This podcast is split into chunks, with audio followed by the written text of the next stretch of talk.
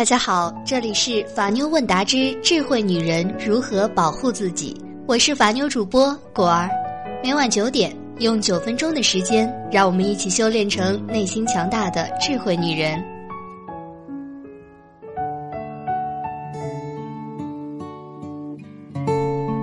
四川的离婚率居全国第三，六零后、七零后人到中年正大幅度重新洗牌。八零后离婚率呈稳步增长趋势，九零后则大有长江后浪推前浪的气势。上个世纪，离婚纠纷竟是秦香莲状告陈世美的剧情。法官也通常是一边倒的偏向人到中年带着孩子靠丈夫养活的黄脸婆，而现如今婚三早已出台。封建社会残留的男权思维还没散去，女性却越来越独立，越来越反抗。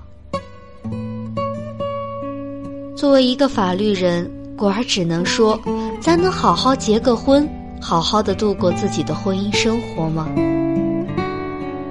喝了那么多教育女性经济独立、精神独立的毒鸡汤，今天的主题就是在婚姻如此动荡的今天。保不住爱情，我们该如何保住爱情带给我们的财产？不管是男人还是女人，只要是有钱的人，那么第一步就是保卫婚内共同财产神圣不容侵犯。但是有那么些个同志就是喜欢藏私房钱，或许还会藏更多。所以我们先来介绍一些弄清家底儿的招。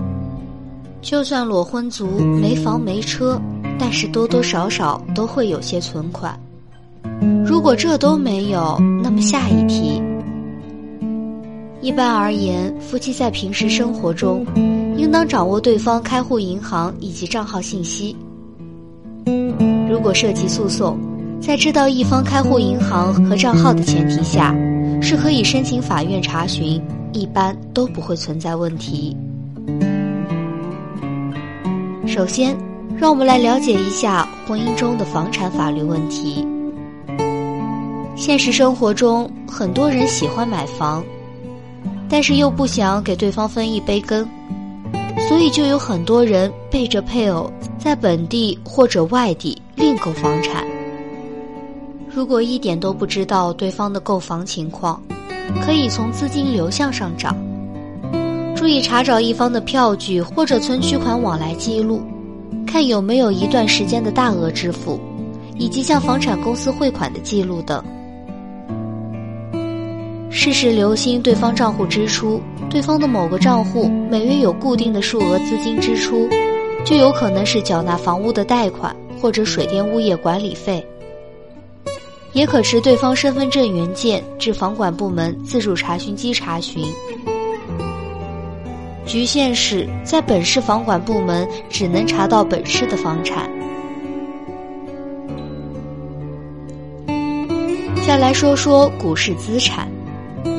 如果你知道对方在哪一个证券所开户，可以委托律师向法院申请调查令，到证券公司调查股票交易的资金对账单，或者直接到开户银行打印股票交易的对账单。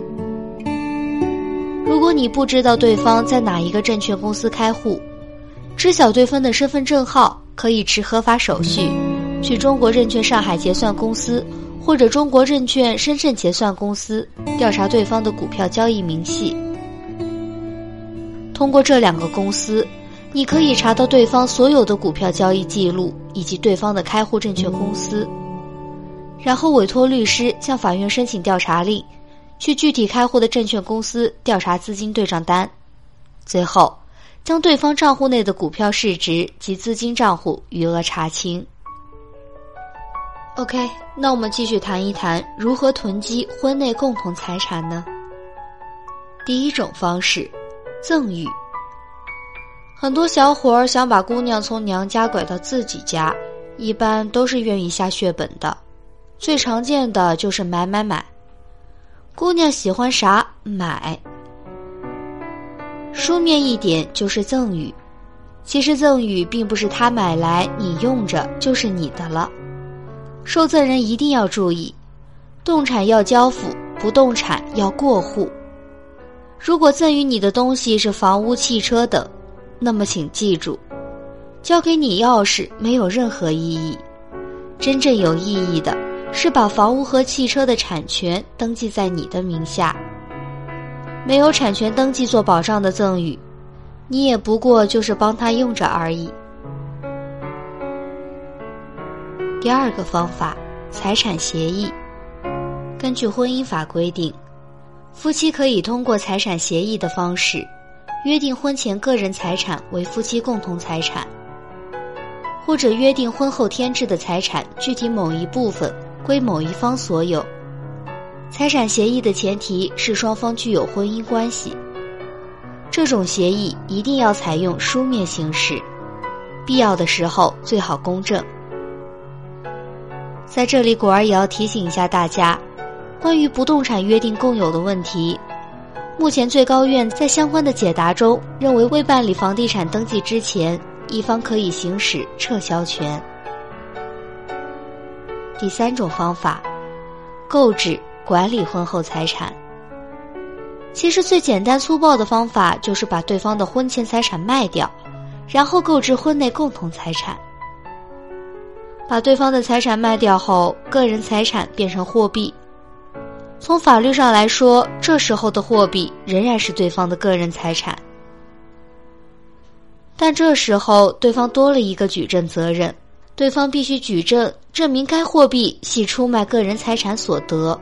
如果证明不了，那么就是夫妻共同财产。